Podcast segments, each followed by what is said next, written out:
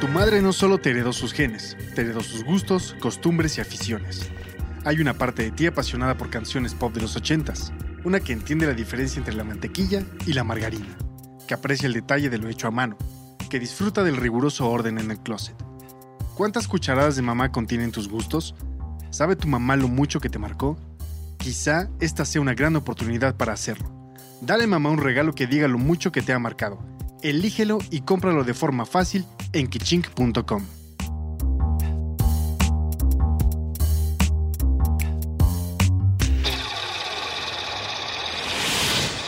Mandarax. Explicaciones científicas para tu vida diaria. Con Leonora Milán y Alejandra Ortiz Medrano. Puentes. A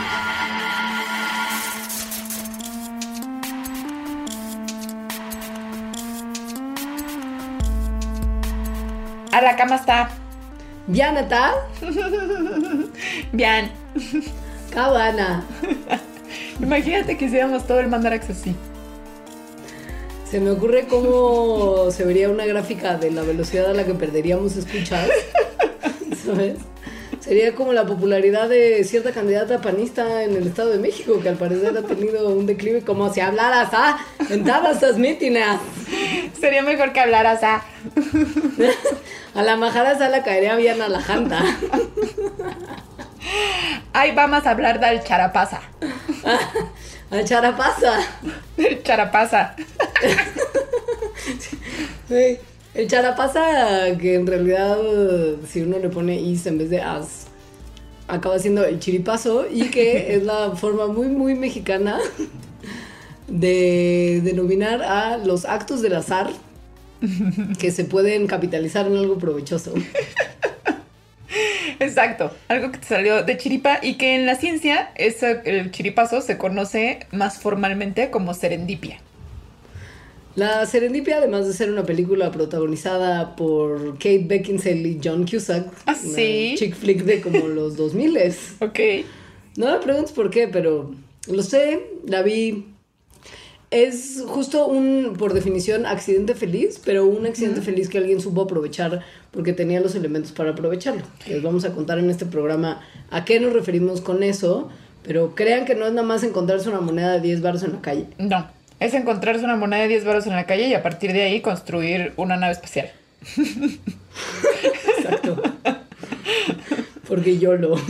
Entonces, la palabra serendipia eh, no es tan vieja. En realidad viene del inglés serendipity y la primera vez que se usó fue en 1754 porque había un cuento en ese tiempo famosón que se llamaba Las tres princesas de Serendip, que Serendip es el nombre que se le daba en ese entonces, o sea, es como un nombre viejo a Sri Lanka. Entonces en ese cuento había tres princesas que se la pasaban viajando y en sus viajes encontraban cosas todo el tiempo eh, y, y esas cosas pues las sorprendían y, y así. Entonces serendipity o serendipia se refiere a estos descubrimientos accidentales. A veces estos descubrimientos se dan cuando estamos buscando por otra, como cuando estamos buscando otra cosa. Y en la ciencia, este es creo que uno de los momentos de más ocurrencia de la serendipia, cuando la gente está llevando a cabo algún tipo de proceso experimental o investigación que busca responder a una pregunta en particular o corroborar una hipótesis en particular y en el camino se encuentran con una cosa completamente diferente o descubren una sustancia que no hace lo que ellos querían pero hace otra cosa todavía más chida o, O sea, igual los de pone, chida. los pone muchísimo como el LSD. por ejemplo, normalmente en dosis en las que uno no debe de estar consumiendo esas cosas. Pero que es mucho más importante justamente en los procesos científico-tecnológicos de lo que los científicos mismos y los tecnólogos mismos querrían admitir. Porque a nadie le gusta que toda la estructura mental y laboral que presumen tanto tener, en el no sé cuánto por ciento de los casos, creo que es una cosa como entre 35 y 50 por ciento de los casos de los avances científicos, hubo serendipia involucrada. Sí, y es algo que está muy padre por eso, porque uso- o sea, son muchos los casos en los que hubo serendipia involucrada, pero no es raro que se mencione así, porque casi siempre la imagen que existe de la ciencia es que es una cosa muy metódica, muy controlada, muy precisa, y no es que no sea todas esas cosas. De hecho, seguramente después de cada uno de los descubrimientos de serendipia se hizo se hicieron estudios, análisis, etcétera, de esa forma metódica, precisa y controlada. Pero, pero no, no el origen, la génesis, la innovación va a venir de eso. Claro. Piensen en cómo les enseñaron a ustedes ciencia cuando eran jovencillos, ¿no? En ya sea primaria, secundaria. El método científico. Ajá, que era como una receta de cocina, de que si uno sigue una lista de pasos que están como súper establecidos y en un orden que no se puede mover, va a llegar sí o sí a un resultado, o sea, sí o no, pero como a uno solo y a responder una pregunta. Y si bien justo uno de los grandes logros de la humanidad fue estandarizar de alguna forma ciertos procedimientos para poder confiar de manera más, eh, qué sé yo, o sea, sin, sin, lugar a dudas de los resultados que da el procedimiento científico, es precisamente porque la gente que hace ciencia sí sigue este método y se toma la molestia de fijarse que todas las variables estén cubiertas, de describir sus métodos, de hacer una colección de datos importante, que por supuesto nadie cucharea nunca jamás esos datos. Pero bueno, en teoría si se hace bien, pues sí nos asegura que esa investigación y ese trabajo científico se están haciendo de buena forma. Sí, y también, también por eso, según yo, honrar a la serendipia, o sea, darle el valor que realmente tiene, nos llevaría también a que, a que se valoraran más los resultados que no son significativos o los resultados negativos en la ciencia, que muy, muy, pero muy pocas veces están representados en la literatura científica, ¿no? Como lo que tiene valor y lo que vas a resultar, pues es lo que sí te salió que sí. Sin embargo, como vamos a ver en ejemplos aquí, en realidad, si a alguien le sale algo, entre comillas, equivocado, puede servir ya sea para esa persona o para otra, porque esa otra está pensando en otra cosa y está en otro contexto, para, para avanzar en la ciencia. Hay un montón de ejemplos de serendipia que usted probablemente conoce, pero tal vez no le había caído el 20 de la cantidad de azar involucrada en este tipo de descubrimientos y en ciertas cosas que medio se dan por hecho. Y lo que es bien interesante de la serendipia es que justo, aun cuando ustedes probablemente no lo habían citado en la literatura científica, como Alejandra comentó tan acertadamente, la realidad es que el que sea una cosa tan importante en ciencia tiene que ver, ahí sí y de manera innegable, con la personalidad misma del científico y con la forma en la que hace su trabajo. Es decir, la actividad de hacer ciencia te da ciertas capacidades de observación, conclusiones, extrapolación de resultados, inferencia, deducción, etcétera, que tal vez gente que se dedica a otras cosas no tiene tan trabajadas. Entonces, que para la ciencia es importante la serendipia, es hasta cierto punto consecuencia de la educación de los científicos, el entrenamiento que tienen y el conocimiento que tienen detrás, porque justo tienen que poder identificar estas anomalías o estas cuestiones extraordinarias y darles un significado que normalmente no estaban buscando. Exacto, entonces no estamos hablando de serendipia como que vas caminando por la calle y te encuentras con escrito en un papel por azar cómo juntar la física cuántica con la teoría de la relatividad. Y lo publicas y casual es bien famoso. eso no es serendipia. Y bueno, ya sin caricaturizarlo tanto, tampoco es que de repente viste algo y se, se te prendió el foco de una cosa que ni siquiera estabas pensando. Entonces, ah. en este sentido, vamos como a desmitificar un poco de la serendipia y al mismo tiempo entonces darle ese valor que creemos que tiene. Y lo vamos a hacer con ejemplos, porque la verdad es que lo que es más bonito del tema de la serendipia es ver cómo muchas de las cosas que tenemos en nuestro haber, que nos curan, que hacen nuestra vida un poquito mejor y más sencilla, han salido a partir de esto. Por ejemplo, yo considero que mi vida no sería igual si no se hubiera descubierto el celacanto viviente. yo la verdad, tal vez tú te estés burlando, pero yo la verdad sí considero eso. y ya sé que lo hiciste adrede porque te vi la cara. No puedo contenerme, como la canción del reggaetón. Para mí sí es algo muy importante. Y bueno, para quien no sepa, el celacanto es un pez que se creía que estaba extinto desde hace millones de años, no me acuerdo cuántos, pero más de los dinosaurios, una cosa así. Y entonces en 1937-38 alguien se encontró una población de celacantos vivos. Y, bueno, podemos contar muchas más cosas, pero no hoy de ellos, pero está en un lugar muy querido de mi corazón. Pero ahorita nos van a servir de ejemplo porque pues encontraron a esta población y, decían, ok, pues es una población que viven, ¿no? Se han quedado ahí millones de años, ahí han seguido evolucionando, nadie los vio nunca, eh, hasta que, y viven, ¿no? Solo ahí. Hasta que en 1997 se descubrió una segunda población y el descubrimiento es una historia bien bonita que tiene que ver con cómo la gente ve las cosas eh, a través del contexto en el que están inmersos. Entonces iban señor y señora biólogos marinos caminando por las... Esa gente tenía nombres, no se llamaban ni apellidaban biólogos marinos. Pero en este cuento sí. Iban señor y señora biólogos marinos caminando por un, por un mercado de pescados en Indonesia. Cuando señora bióloga estaba nada más en su luna de miel. Vio un pez extrañísimo y dijo, ¿qué es eso, Dios mío? Y entonces señor biólogo marino, recién casado, reconoció inmediatamente al celacanto porque era un ñoñazo como yo. entonces ya después investigaron de dónde, de dónde venía y efectivamente venía de una segunda población. Entonces, es, es muy importante. Si alguien que no hubiera sido la pareja de señor y señora biólogo marino hubieran visto ese pescadito, probablemente lo hubieran comprado, lo hubieran capeado, lo hubieran metido en aceite hirviendo y lo hubieran comido en una botanita con un montón de sriracha. Como seguramente pasó, ¿no? Hasta que estas Varias personas veces. lo vieron, exacto.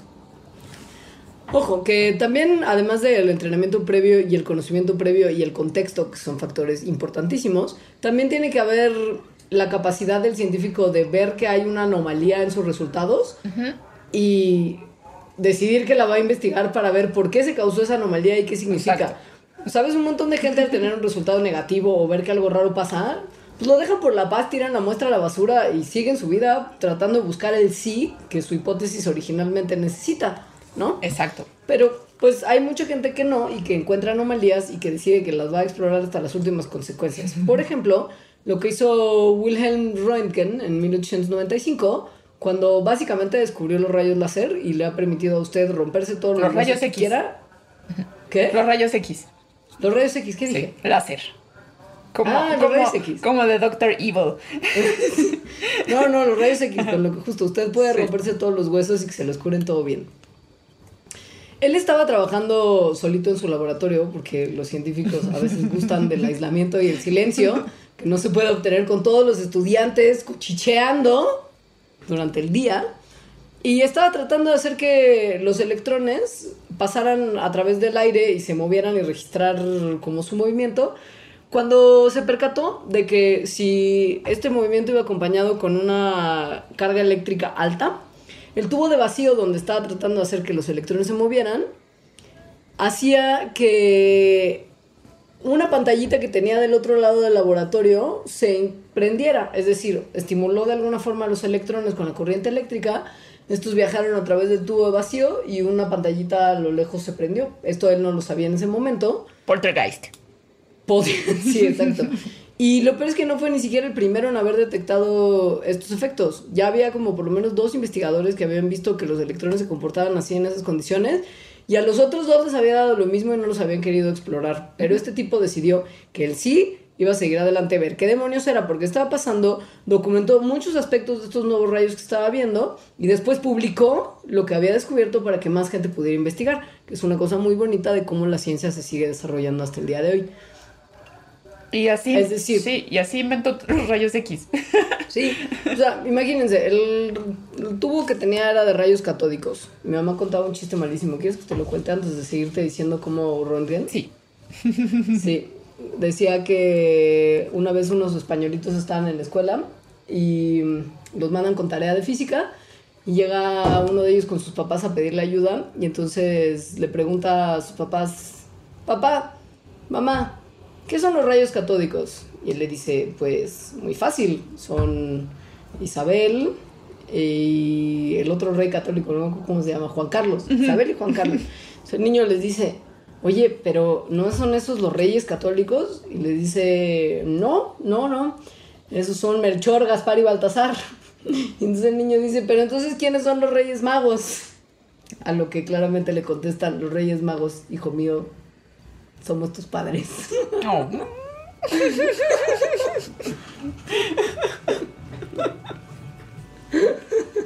Está muy malo el chiste. Necesitamos un, un tamborcito que no me salió el ruido. Ya sé, o sea, que conte que yo avisé que era un chiste de mi mamá. Eso siempre tiene un costo importantísimo en la cantidad de humor. Ahora bueno, Röntgen estaba trabajando con un tubo de rayos catódicos. Este tubo estaba cubierto, pero había una pantallita que estaba justo del otro lado de su cuarto que fosforecía cuando el tubo este estaba prendido y el cuarto estaba oscuro.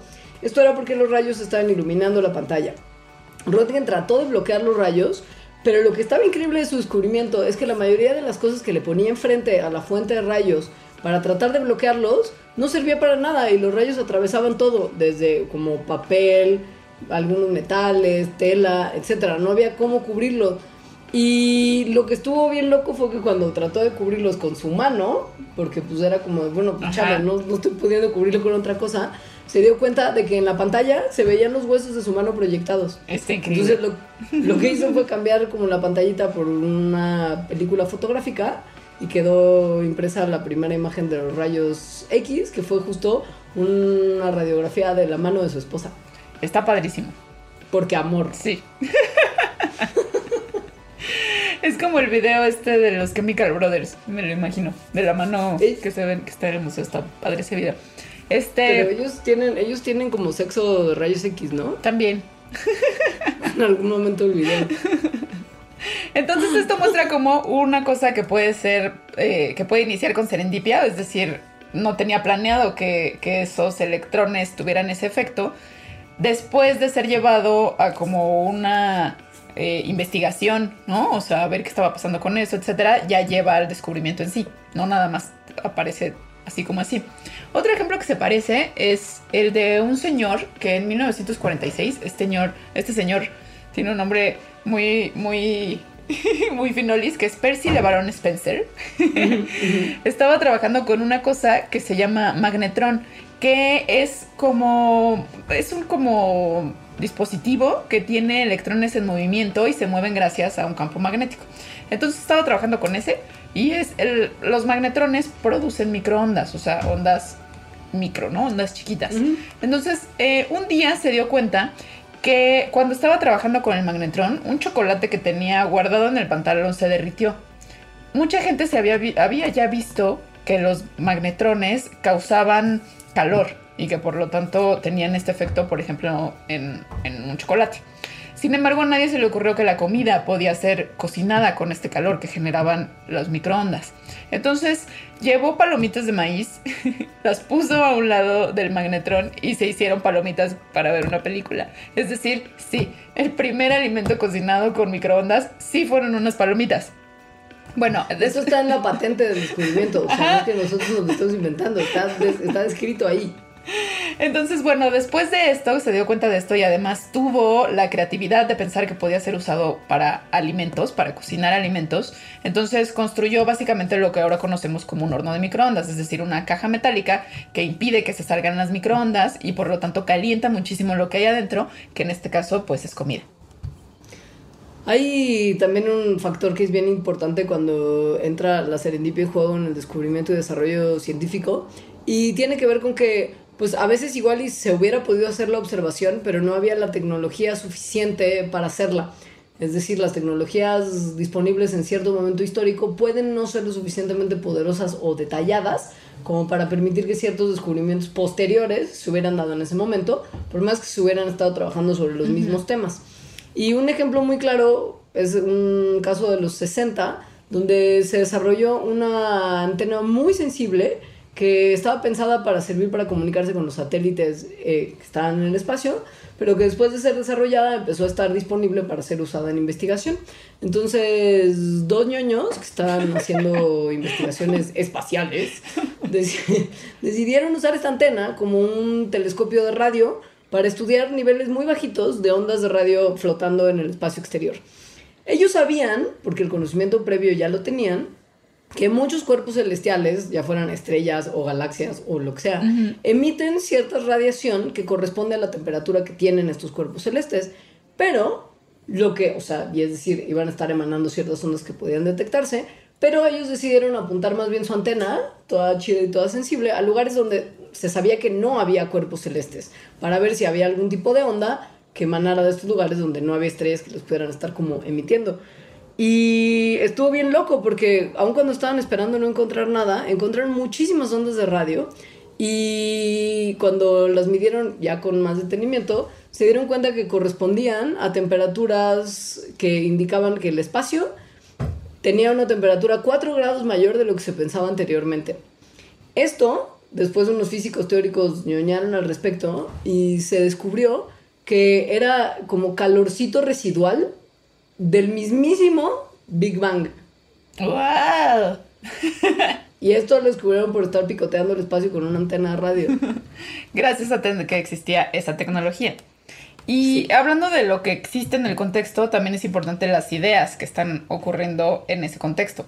También es como un mito que los científicos trabajen totalmente aislados. O sea, una cosa es que estén en su laboratorio porque les guste el, el silencio, pero en realidad la actividad científica es una cosa de comunidad. O sea, necesitas a la comunidad científica para hacer ciencia y todo el conocimiento que hay en ese momento y que hubo antes de ti.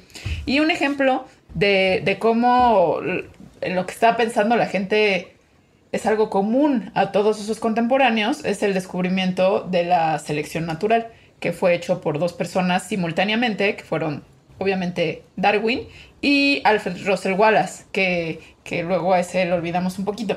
Entonces, ni Darwin ni Wallace estaban alejados de lo que, de lo que se estaba pensando en esos momentos. De hecho, ya se llevaba mucho tiempo, mucha gente, muchos naturalistas de, de esos tiempos, hablando sobre el, cambio de las especies a través del tiempo. Solo, solo había como unos mecanismos que estaban pues viendo cómo o discutían si sí, si cambiaban o si no cambiaban.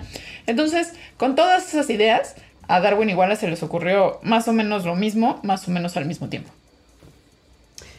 Afortunadamente para Darwin tenía muchos amigos ricos, poderosos y muy dominantes en el mundo de la ciencia británica en particular, y por lo mismo, su parte de la teoría y su contribución es mucho más recordada que la de Wallace. Bueno, y por otras cosas. O sea, sí, pero también sí fue una jugada de poder muy tremenda. Pues sí, pero no por parte de Darwin. Yo soy Tim Darwin. Sí, no, no, tranqui, tranqui. Solo a mí me molesta, por ejemplo, la participación de Lyell que además fue uno de los también inspiradores de la teoría de Darwin por el tema de sus de la geología. geológicos. Ajá. Y pues él era muy el, jefe de la sociedad científica británica y entonces mucha, mucho paro. Mucho Se le hizo mucho paro al señor Darwin. Pues sí.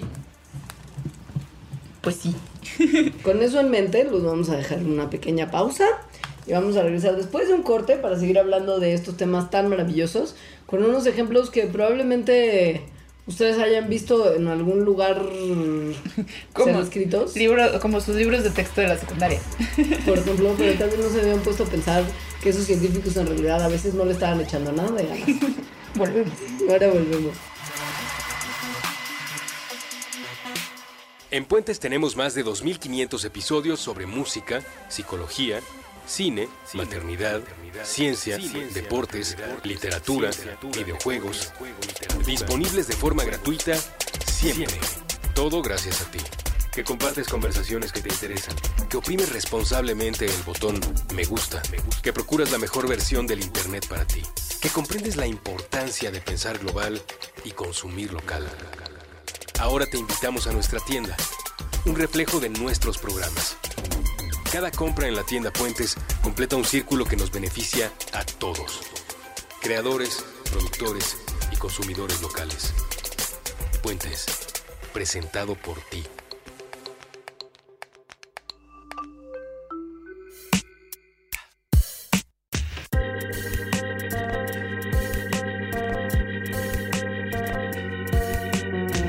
Volvimos.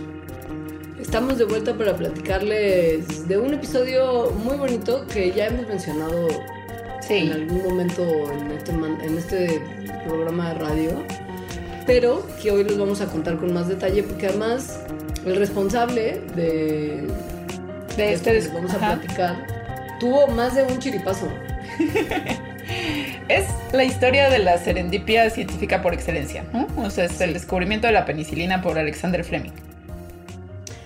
A ver, lo que es bien importante aclarar sobre la historia de la penicilina, su descubrimiento y el posterior desarrollo de todos los matabacterias que nos hemos automedicado desde hace muchos, muchos años, es que Fleming no estaba trabajando solo, digamos.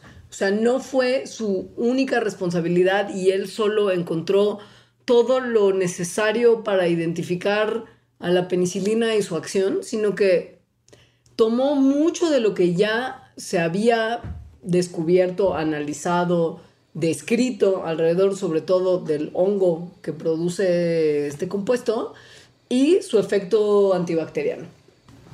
Ajá.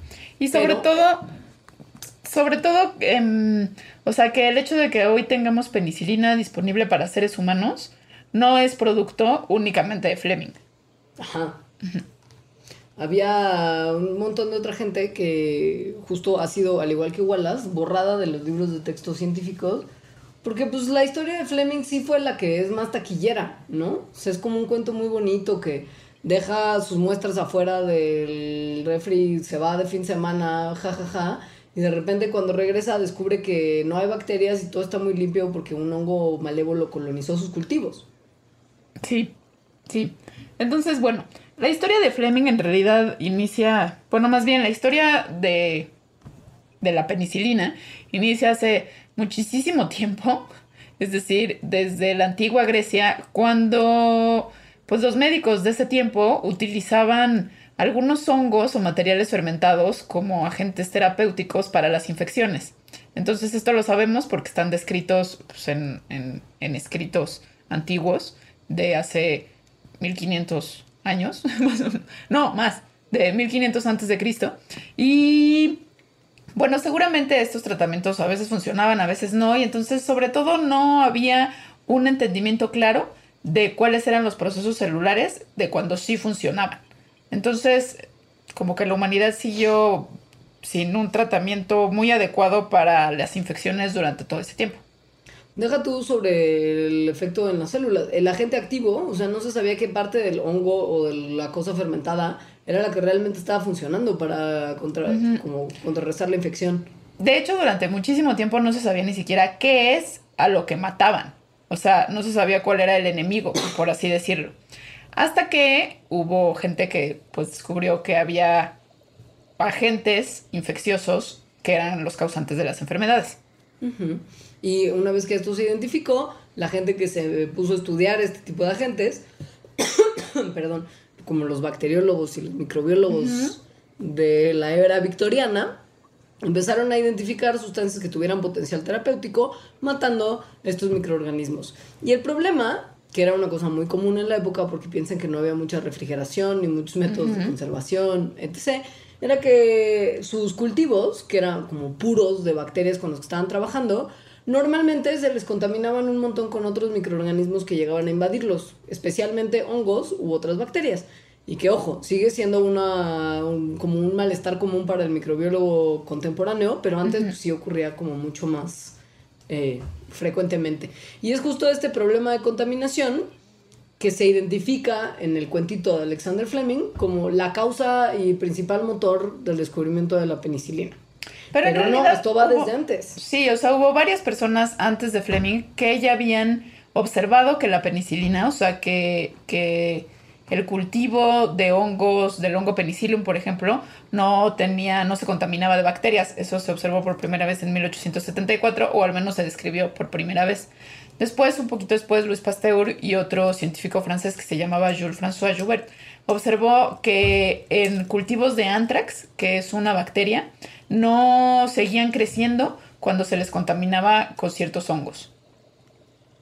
Y después, un tipo bien chido que se fue por otro camino a la mitad de su casi, casi tangible descubrimiento de la penicilina, que se llama Joseph Lister, notó que las muestras de orina que estaban contaminadas con hongo, justo, no permitían el crecimiento de bacteria en dichas muestras. Él trató después de identificar el agente del hongo, que era el que inhibía el crecimiento bacteriano, pero abandonó su investigación porque se dedicó a crear muchos métodos para mejorar de forma significativa la salud de los médicos y pacientes en los hospitales que tenían que ver con la sepsia y la antisepsia. Es decir, con lavarse un poquito las manos, después y antes y después de los procedimientos quirúrgicos, desinfectar las superficies con agentes como alcohol para precisamente desinfectar y que dio lugar a una cultura de higiene que justo ahorró un montón de muertes y salvó muchísimas vidas, que quiere decir que haya hecho lo que haya hecho Lister, salvó a un montón de gente de morir de maneras medio horrorosas a causa de infecciones, aun cuando haya abandonado el estudio del antibiótico. Y hoy diariamente se le honra en enjuagues bucales con el Listerine. Sí, por eso Listerine se llama Listerine.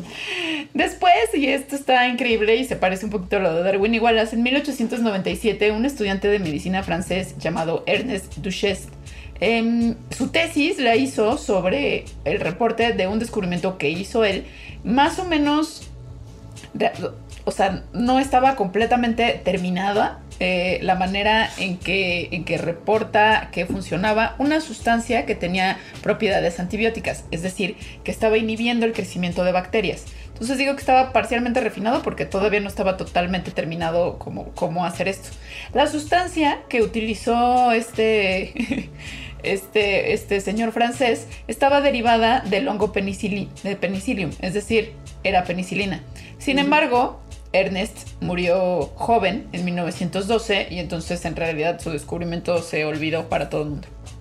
Como ustedes verán, ya había muchos antecedentes que le permitieron a Fleming cuando, en 1928 hacer ya formalmente el descubrimiento como tal de la penicilina. Resulta que, o sea, sí, justo sin el trabajo de ellos no hubiera logrado nada, pero lo que hizo él además es, me da a mí muchísima onda porque hay muchos recuentos y justo habla de un procedimiento que de cierta forma estaría castigado en la actividad científica rigurosa y metódica que nos enseñan en la escuela, ¿no? Porque sí, o sea, es una realidad que Fleming llevaba mucho tiempo ya buscando agentes antibacteriales. Él descubrió, descubrió, como les contaremos después, las lisocimas, que son una parte muy, muy interesante de nuestra defensa contra ciertos agentes infecciosos. Pero pues entre que estaba viendo que si las lisocimas sí servían para matar bacterias, pero no mataban todos, pues tenía esos cultivitos de estafilococo. Y... Así casual. Así casual. Justo, ¿eh? Porque además claramente los tenía así casual. Pasa que deja como los cultivos medio al aire libre durante el fin de semana, justo se va de paseíto y cuando regresa ve que sus cultivos estaban contaminados, por supuesto, con hongos, que era una cosa que le pasaba muy seguido a los platos de cultivo, con hongos que viajan ya sea ellos o sus esporas por el aire. Y lo que estuvo muy tremendo es que, o sea, las zonas donde creció el hongo en el, en el platito de cultivo, tenía un área bien grande alrededor en el que no había estafilococos. O sea, se habían como como desaparecido las que estaban ahí alrededor y pasando como una cierta línea ya había otra vez crecimiento de las bacterias.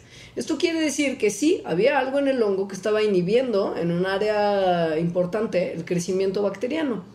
Y eso es la parte de serendipia, o sea, que el hongo casualmente haya infectado el cultivo de bacterias, pero Fleming no tenía casualmente ese cultivo de bacterias ahí, ni casualmente se le vio que estaba que no estaba permitiendo el crecimiento.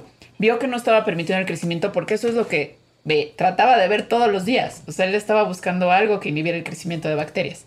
Entonces, bueno, después de esto, eh, Fleming aisló un extracto de este hongo, le puso el nombre de penicilina, pero luego se la pasó muchos años tratando de, producir este extracto y no lo logró y no lo logró y por lo tanto él, él nunca pudo probar su valor terapéutico. Otros chalanes que años después siguieron su investigación en la Universidad de Oxford sí lograron purificar y estabilizar una forma de penicilina que permitía que se viera su potencial terapéutico. Y aquí creo que, híjole, si piensas como en la parte de la suerte, esta sí me parece que es puritita casualidad de la buena, que hasta años después no nos enteramos qué tan cerca estuvimos de no tener antibióticos si las cosas no se hubieran dado de esta forma. Resulta que estos estudiantes decidieron probar la penicilina en una especie animal en particular a la que la penicilina no le resulta tóxica, porque hay muchas especies animales que reaccionan muy mal ante la penicilina y si de casualidad hubieran elegido una que tuviera como algún tipo de reacción alérgica, hubieran probablemente descartado ese antibiótico como algo tóxico y dañino en vez de como algo benéfico.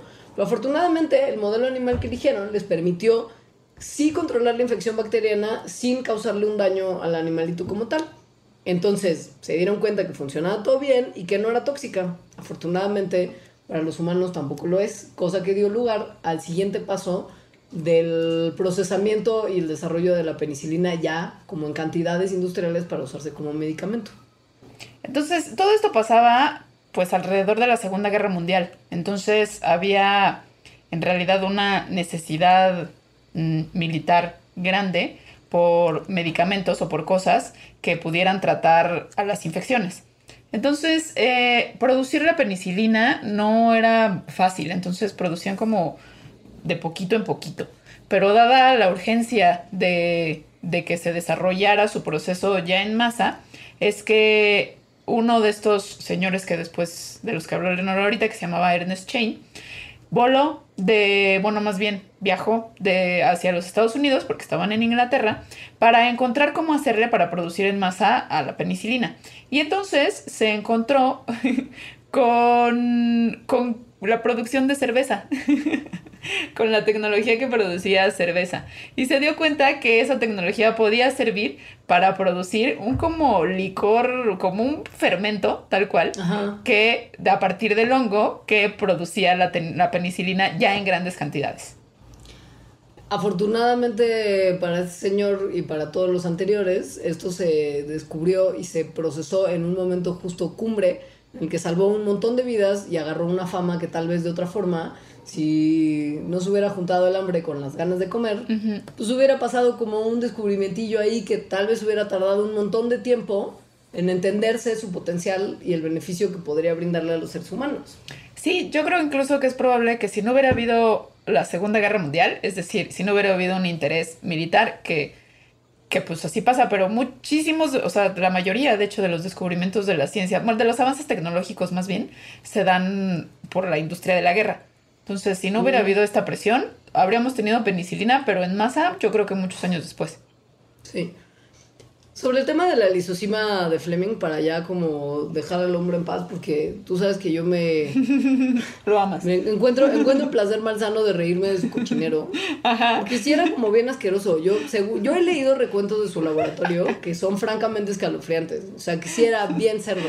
Guacala. Y además, en la lista de, de como descubrimientos serendipitosos que les diremos a continuación, hay varios científicos cochinos que por no lavarse las manos, por no limpiar su mesita, por un montón de cosas, descubrieron algo increíble. O sea, él es uno de muchos científicos puercos que con mugre y cochinero y mala higiene avanzan la ciencia para bien. A la vez. Cuando antes de, dejar como justo cultivos bacterianos ahí casual en la ventana y que se le metieran hongos y descubrir, no descubrir la penicilina, Fleming estaba trabajando con una enzima que está presente en nuestro moco, nuestra saliva y nuestras lágrimas. Esa enzima, el día de hoy la conocemos como lisocima. Y lo que hizo es que, y además, y esto sí es medio asqueroso, porque su método es súper grotesco. O sea, lo que hizo fue estornudarle o bien tirarle moco como escurrido de su nariz a un platito, como una caja de Petri, que estaba lleno de bacterias. ¿Sabes? Moco y estornudo. ajá y se dio cuenta que algunas de las bacterias se murieron donde el moco había contaminado la cajita de Petri. moco, de Fleming. O sea, moco de Fleming era súper flema, flema de Fleming. Qué tonta. Sí estaba mandada a hacer el chistín. Y bueno, entonces vio que cuando caía el moco había lugares donde había gota de moco y se morían las bacterias alrededor. Entonces lo que descubrió fue que el moco tiene una proteína que podía destruir las células bacterianas y era la responsable justo de esa muerte. La bautizó lisocima porque viene de dos palabras que se usan mucho en la biología, que una es lisis y la otra es enzima. Lisis quiere decir que se rompe una célula y las enzimas son proteínas que eh, hacen que las reacciones químicas ocurran más rápido. Y lo que se dio cuenta es que pues esta lisocima estaba presente en un montón de otros lugares de los mamíferos, además de las secreciones humanas que él tan libremente vertía en sus cultivos, como la leche materna y la clara de los huevos. Lo que se dio cuenta también, y sobre todo que cuando ya tuvo la penicilina como tal pudo comparar, es que la lisocima no tiene el poder antibacteriano como para matar las bacterias que nos cruzamos en el día a día, y por lo mismo no ayuda para combatir infecciones grandes de bacterias. Y esto fue lo que hizo que Fleming no se volviera famoso hasta que penicilina, aun cuando ya había encontrado la acción antibiótica de un compuesto que producimos los mamíferos de forma normal. Bueno, y que no se hizo famoso hasta que llegaron los otros tres y, y pudieron producir la penicilina de una manera más consistente. porque si no, pues ni para qué. Y en la medicina hay como muchos ejemplos de cosas así, o sea, de medicamentos que ahorita son muy importantes para mucha gente y, que son resultado de un descubrimiento serendipitoso. Por ejemplo, hay un, eh, una medicina que se usa como quimioterapia para el tratamiento de cáncer, obviamente, que se llama cisplatina. Em, este eh, lo descubrió, bueno, la primera vez que se sintetizó esto fue hace muchísimo, en 1844, por un señor llamado Michel Peyron, que, que, que se usaba en realidad para, para otra cosa. Entonces, bueno, en 1844 lo usaban, pero fue hasta los 60 en los que se ve que, que puede tener una cosa para que podría ser útil para el cáncer. Entonces, estaban viendo en un laboratorio del MIT cómo la corriente eléctrica afecta el crecimiento de las células. Entonces pusieron Escherichia coli, la bacteria favorita para hacer este tipo de cosas, en una solución que tenía nutrientes y le pasaban corriente eléctrica, tal cual. Entonces, este, veían que algunas mm, células morían, pero otras crecían muchísimo, crecían hasta 300 veces más de lo que normalmente crece. Entonces se pusieron a investigar más y lo que está muy padre es que vieron que no era la corriente, es decir, el experimento que, que habían diseñado, ¿no? La cosa que querían ver que, que las hacía crecer, la corriente eléctrica no era lo que hacía que crecieran las bacterias, sino un químico que le ponían para que los, elect los electrodos que ponían en la cajita de Petri reaccionaran con la solución y entonces pasaran esa corriente. Ese químico era la cisplatina. Entonces, cuando descubrieron que ese era el, ¿no? Empezaron a hacer más experimentos con la, con, la cisplatina y se dieron cuenta que las bacterias crecían muchísimo porque ya no se seguían dividiendo. Entonces se le ocurrió a este doctor que se llama doctor Rosenberg que la, la cisplatina se podría usar como tratamiento del cáncer porque como se acuerdan hemos dicho mucho, el cáncer es esta enfermedad en donde las células tal cual se vuelven locas de su división celular. Entonces se empiezan a dividir y dividir y dividir. La cisplatina hace que no se sigan dividiendo. En el área de los alimentos y la química de alimentos también ha habido mucho descubrimiento con serendipia. Y justo aquí es de mis partes favoritas porque mucho tiene que ver justo con mala higiene. En particular, tres de los edulcorantes que usamos. No solo con mala higiene, sino con con cosas peligrosas. sí, con súper irresponsabilidad. Ajá, sí. Tres de los edulcorantes que usamos de manera común y corriente en todos los productos que denominamos light. Light. Que, que tu coca light, Ajá. que tu yogur light. Cero, que tu yogur light. Ajá. Ajá. Todo esto normalmente tiene un sustituto del azúcar que se conoce como edulcorante. Los más populares han sido a lo largo de estos años la sucralosa, la sacarina y el aspartame. Sí. Y los tres fueron producto de serendipia y cochinerío. Les cuento. Sobre todo cochinerío. En 1975 había unos científicos que trabajaban en Inglaterra en una compañía de azúcar que se llamaba Tate Lyle, junto con unos científicos del King's College de Londres, porque estaban tratando de buscar una forma de usar al azúcar, la sucrosa, como una sustancia intermediaria en ciertos tipos de reacciones químicas que no tenían nada que ver con endulzar. estaban usando el azúcar como un vehículo, como un carbohidrato X. Y uno de los estudiantes que les estaba ayudando con el proyecto tuvo en algún momento la tarea de probar Una, como un compuesto que era azúcar clorinada que se estaba preparando para uso como un posible insecticida. Ahora, él entendió probar como no que probar, como de probar si era efectivo como insecticida, sino probarlo de metérselo en la boca y probarlo. ¿Sabes? De comérselo. Lo que se dio cuenta cuando puso un poquito de esta sustancia química en su lengua era que era extremadamente dulce. Mucho más dulce que el azúcar. O sea, pero. Por suerte, o sea, por suerte no era tóxico. Porque Exacto, era insecticida. Era insecticida. El idiota le puso al azúcar modificada porque el jajaja chistín científico serendipitosa, ¿no? Porque la terminación osa es lo que se reusa normalmente para, de, para bautizar a los diferentes tipos de azúcar, como lactosa, ribosa, manosa, lactosa, glucosa. Entonces era serendipitosa. Lo que estuvo muy tremendo es que a partir de su, su estupidez y su meterse en la boca cosas que probablemente lo hubieran podido matar, consiguió trabajo en este proyecto con los científicos de la Tate Lyle compañía de azúcar, pero ya con un objetivo nuevo en mente, que era tratar de encontrar un, un edulcorante de bajas calorías a partir del azúcar clorinada, pero sin tener el potencial insecticida que tenía la versión original y que de esa forma los humanos se lo pudieran comer. Y lo que lograron encontrar como versión final de, de todos sus trabajos se bautizó como sucralosa. En otro de estos descubrimientos de edulcorantes que se basan en la cochinada, llamémosle serendipia, está uno que me gusta mucho, que es el de la sacarina. Entonces estaba un señor llamado Falberg en 1879 trabajando con alquitrán. Entonces un día que estaba trabajando como cualquier día con alquitrán, se le olvidó lavarse las manos. Se fue a cenar. Se le olvidó también lavarse las manos antes de cenar. Cortó pan con las manos cochinas y cuando se comió el pan se dio cuenta que el pan estaba súper dulce. Entonces se le prendió el foco y pensó que uno de los químicos derivados del alquitrán con los que había estado trabajando en el laboratorio había contaminado sus manos y de sus manos había pasado al pan y por eso había estado suave. Entonces, en otro acto muy irresponsable, volvió al laboratorio a buscar cuál era la fuente de este dulzor y lo que hizo fue probar, pero probar como, como el de como el de la sucrosa, este, el de la sucralosa, perdón. O sea, probar, onda, a la boca, diferentes químicos que había ahí y ver cuál Para salía. ver cuál Ajá, para ver cuál era el dulce. Y bueno, así lo encontró. Después de eso se convirtió en Canderel, gracias por esta irresponsabilidad y cochinerío todo en uno del señor Falberg. Ahora, era 1879, entonces uno entiende que tal vez las cosas eran un poco más puercas, porque todo era más sucio en esa época, es una Sí. realidad. Pero háblame de lo del aspartame, que ocurrió en 1965. Resulta que un químico que estaba trabajando para una compañía farmacéutica estaba tratando de crear nuevas medicinas para tratar las úlceras estomacales. Y como parte de este estudio tenía que ser una sustancia química que tuviera como composición cuatro aminoácidos. Lo primero que hizo fue unir a dos aminoácidos, que son el ácido aspartico y la fenilalanina.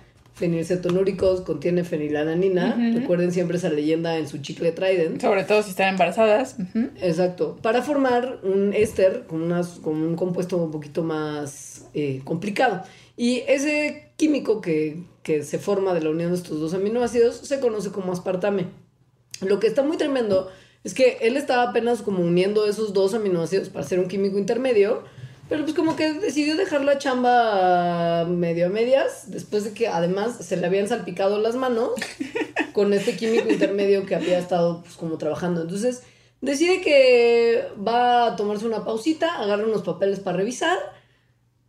Como en el pasado la gente lo hacía, se chupó los dedos para pasar de una página de papel a la siguiente y se dio cuenta que tenía un sabor dulce en su piel. Eventualmente se dio cuenta que la causa de este sabor dulzón era lo que había creado en el compuesto de estos dos aminoácidos y pues surgió la- el aspartame como edulcorante. A mí personalmente también se me hace muy responsable que te caiga una cosa en las manos, Y no te las laves las manos y luego te andes lamiendo los dedos para pasar el papel en el laboratorio justo después de estar manejando sustancias químicas. ¿Qué sé yo? Tal vez yo soy una loca neurótica. Yo creo No que sé. nuestra lista, bueno, pseudolista que dijimos al principio del programa de cuáles eran otras características que fomentaban o que ponían el tapete para que existiera la serendipia, como una mente inquisitiva, el contexto, que se tuviera creatividad, etcétera, está que tu descubrimiento no te mate y sea dulce. O sea, porque en realidad un montón de gente debe de no lavarse las manos, solo que después que se las chupó, se comió un pan con lo que habían tocado, o se murieron, o les hizo daño, o no les supo bien. Híjole, es real. Porque es demasiada casualidad que las tres cosas que sepan dulce se hayan descubierto por serendipia.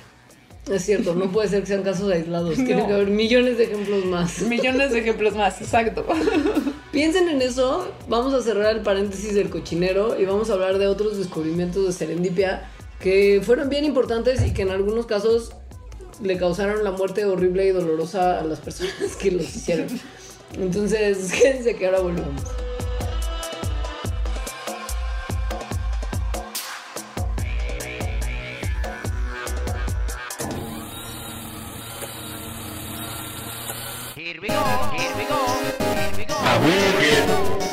No se vale trabar. Con Andrés Boludo Durán y Armando Razo. Nuevo episodio todos los martes a la 1 pm. Puentes.me.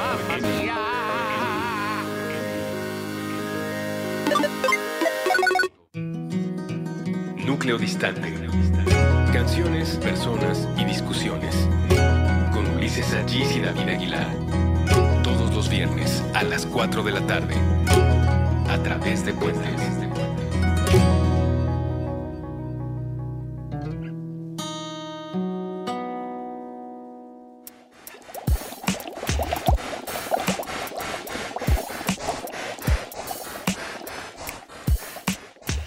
Ya volvimos a hablarles de más chiripazos.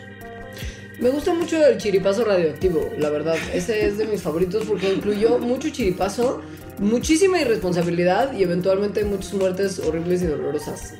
El chiripazo.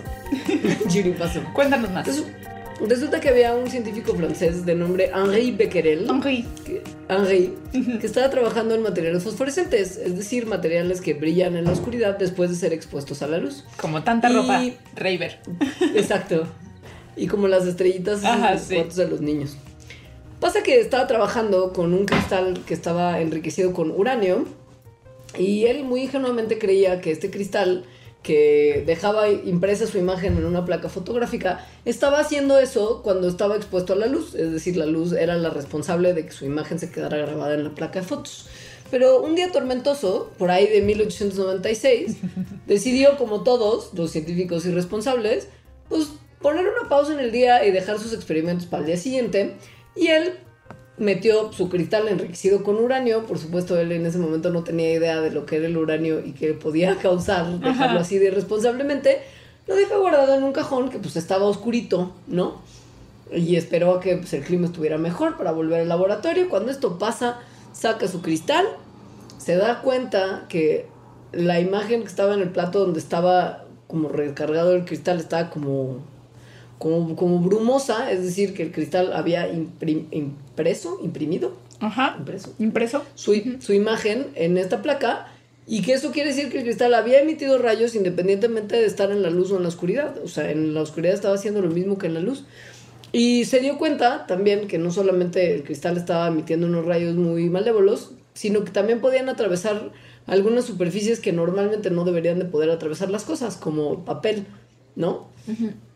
Él no trabajó mucho más con materiales radiactivos, sino que su trabajo y sus enseñanzas fueron retomadas por una parejita que es una de las parejas con historias más dramáticas del mundo de la ciencia y que es la historia de Marie y Pierre Curie. Y así se descubrió la radioactividad y todos, bueno, Marie Curie sí murió a causa de esto. Sí. Ajá. Y no a sé Pierre si... lo atropellaron. Ah, oh. Sí, estaba andando en la bicicleta, era como justo porque además eran súper pobres y les había apenas alcanzado para que Pierre comprara una bicicleta y entonces iba Ay, no. regresando creo que de la universidad, de su cátedra, cátedra en la Sorbona a casa y yo creo que un tranvía lo arrolla y lo mata y entonces Marie, en ese momento ya probablemente con indicios de envenenamiento radioactivo, se saca mucho de onda y, y se envuelve en la tristeza y en algún momento logra quedarse, y es una cosa bien interesante porque es un hito histórico, con la cátedra que daba su esposo Pierre en la Sorbona. Y fue la primera mujer que dio clases en esa universidad. Mm. Y ella además era la chida. A él lo tenían ahí trabajando, pero ella era la que estaba más productiva en sus estudios de radioactividad y justo la que tenía el peor caso del envenenamiento. Se Sí. supone que no vamos a poder ni siquiera acercarnos a los materiales de laboratorio y de escritorio de Marie Curie como hasta dentro de no sé cuántos años. Traía- Hasta que pierdan la radioactividad. Traía un cacho de uranio en su, o sea, con ella cargando todo el tiempo, como en casual en la bolsa. Te estoy diciendo que eran bien, digo que en ese caso no sabían, pero Sí, Pero tampoco es algo que cargas en la bolsa, es tu experimento, ya sabes. Como lo debe querer, no lo guardas en un cajón. Gente intensa. Hay otro ejemplo que también, eh, ahora hablando de ejemplos que terminan en tragedia, es sobre la invención de la anestesia. Entonces, en realidad hay una controversia sobre quién, quién la inventó, pero lo que sí está más o menos muy claro es que sus orígenes fueron accidentales, es decir, por serendipia, gracias al uso recreativo ya sea de éter o de óxido nitro- eh, nitroso, por ahí del principio de los 1800. Entonces, eh, en estos tiempos había reuniones muy cotorras en las que la gente les llamaba a estas reuniones mm, fiestas de risa. por así, así les decían, en las que pues se drogaban y se reían un montón. Entonces, eh, unas personas que se llamaban Horace Wells y Charles Jackson, eh, empezaron a, usar estas sustancias para inhibir el dolor. O es más, más bien se dieron cuenta que la gente que se reía en esas fiestas de manera descontrolada también sentía menos dolor. Entonces, como uno de ellos era odontólogo, eh, pues entonces le dio este gas que es el óxido de nitrógeno, es el gas hilarante, a gente para ver qué le pasaba, o sea, cuál era el efecto después de, por ejemplo, ser golpeados violentamente. Entonces, de esa forma, pensó que el óxido nitroso, el nitroso podía tener una acción anestésica. Después, eh, otro, bueno, el mismo Wells, eh, se hizo, se extrajo, bueno, no él solo, ¿no? Se hizo extraer una muela después de haber inhalado el gas y así corroboró la hipótesis de que efectivamente se anestesiaba. Entonces, este descubrimiento obviamente fue súper importante para la medicina, así que en 1846 se utilizó eh, la anestesia de esta manera por primera vez para una intervención quirúrgica. Lo que está trágico de esta historia es que pues Wells, que estaba muy en contacto con el óxido nitroso, pues como el óxido nitroso, nitroso tiene, además de hacerte reír, además de anestesiarte, pues puede causar un poco de adicción. Entonces, pues es eso. Se volvió una persona adicta a eso, también al cloroformo, lo cual terminó en la cárcel debido a estas adicciones y finalmente se suicidó. Madre, sí está bien. Sí, pero algo muy, pues muy bonito de él, aparte de dejarnos la anestesia, que efectivamente es súper importante, es que no patentó este descubrimiento y declaró que verse libre del dolor debe ser tan gratuito como el aire. Él, él era chido. Tonto, Él era chido. Y quería no sentir dolor nunca, al parecer. Él necesitaba tal vez un poquito de la terapia como tal. Ahora, en uno de los casos de serendipia que terminó en muerte horrible y dolorosa, pero afortunadamente de unas gallinitas y de unas bacterias en el Inter, pero estoy segura horrenda y dolorosa. Ajá. Es cortesía del francés favorito de la microbiología, Louis Ajá. Pasteur, que vaya que es responsable de un montón de descubrimientos importantes. Sí. Dios mío. Y él tuvo siempre a la suerte de su lado. Sí, O sea, era una salvajada lo que él hacía. Ajá.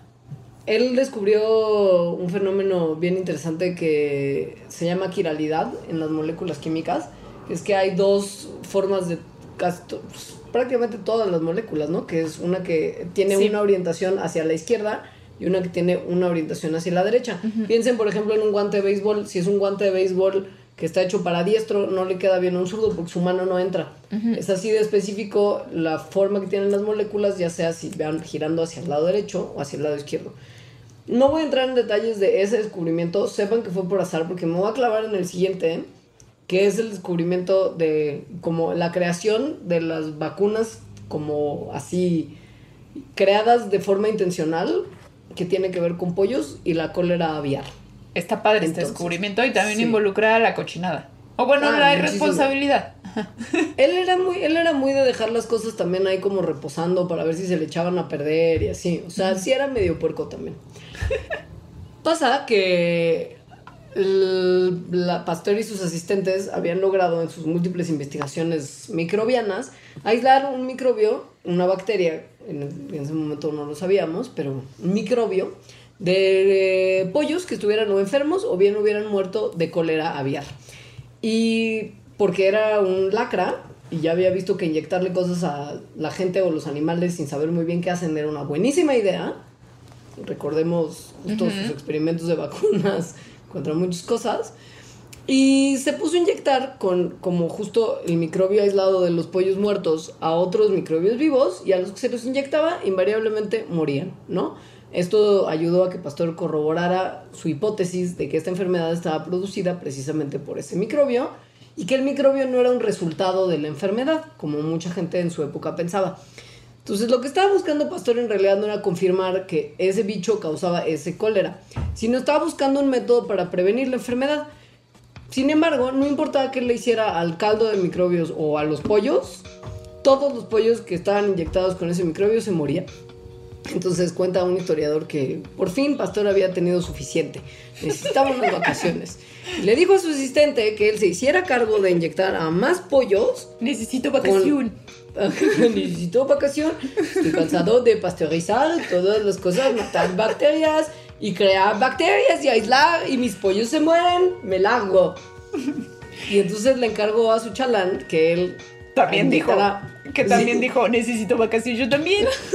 Sí, justo porque o sea, le encargó la, la chamba de inyectar a más pollos con más bacteria en otra cepa que estaban desarrollando y el güey dijo, no, si el patrón se fue, yo también me largo, voy a dejar ahí muchísimo la tarea sin hacer. Y Cuando los hombres regresaron y los pollos que habían sido inyectados con esa tanda de bacterias que había sido como no, como que ese experimento no se había terminado por parte ni de Pastor ni del accidente, se dieron cuenta que no se habían muerto, ninguna. Y entonces que- dijeron, pues las bacterias se murieron también. Claro, pero cuando esos mismos pollos fueron inyectados con una nueva tanda de bacterias, tampoco se murieron. Entonces, esto parece indicar que los pollos que ya habían sido inyectados con como el cultivo malo de las bacterias, el que que se había arruinado, pues esos no se morían y todos los demás sí.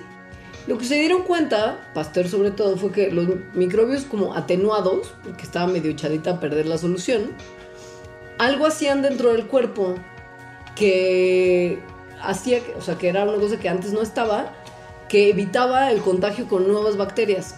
En ese momento él no pensó eso, él pensó que, que hacía algo en el cuerpo que era lo que... Que o sea, impedía a las bacterias vivas comer.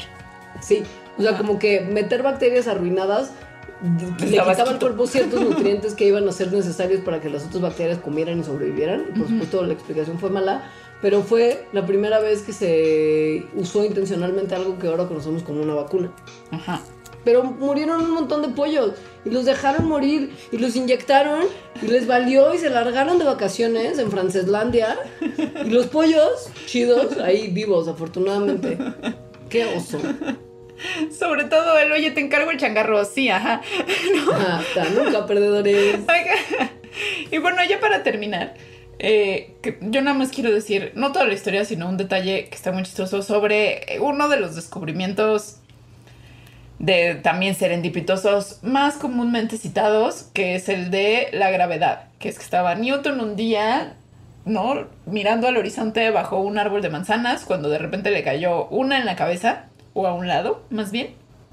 Y con eso se le prendió también el foco y a partir de eso, y no, empezó a detallar su, bueno, empezó a, hacer la teoría de la gravedad que la conocemos ahora tal cual como él la hizo.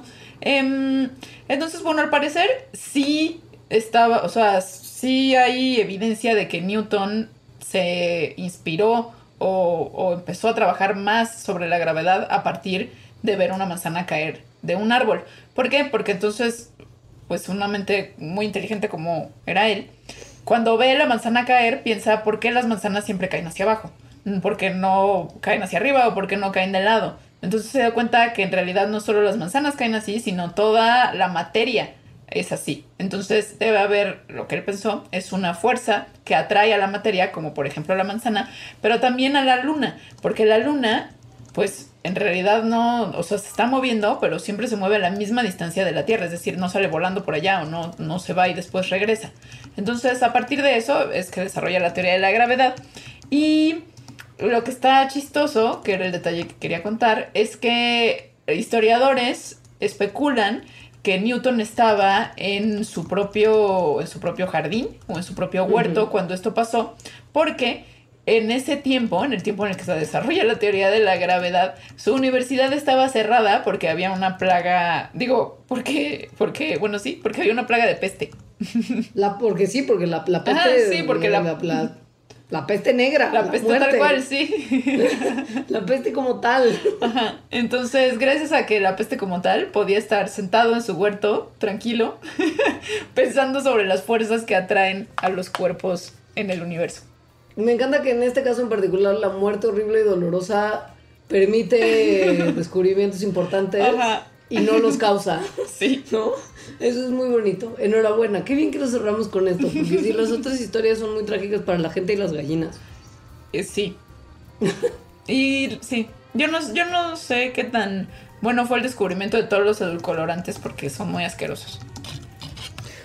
Yo no tengo problema con ellos, el aspartame en particular. Justo en el chicle sin azúcar lo consumo seguido. A mí sí me dan guacarita. Su sabor.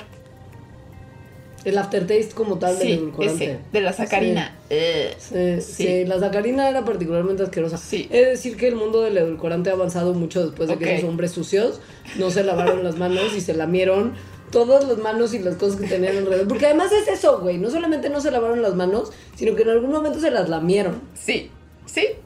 Y además O no se la, embarraron el pan. y pues, no se la lavaron en, en repetidas ocasiones, después de trabajar, antes de comer, o sea, Me muero. en fin. Muchas gracias por escucharnos hasta el final. Los, los queremos. Mi, mi palabra clave es científico cochino. El mío es sacarina. Y nuestros cuentos de Twitter son la mía, arroba leos. La mía arroba alita-emo. La de Mandarax, arroba Mandarax. Y nuestro face Es- institucional. Institucional. Es Mandarax, lo explica todo. Que tengan muy bonita semana y nos escuchamos el próximo miércoles para el programa número 92. 92. Adiós.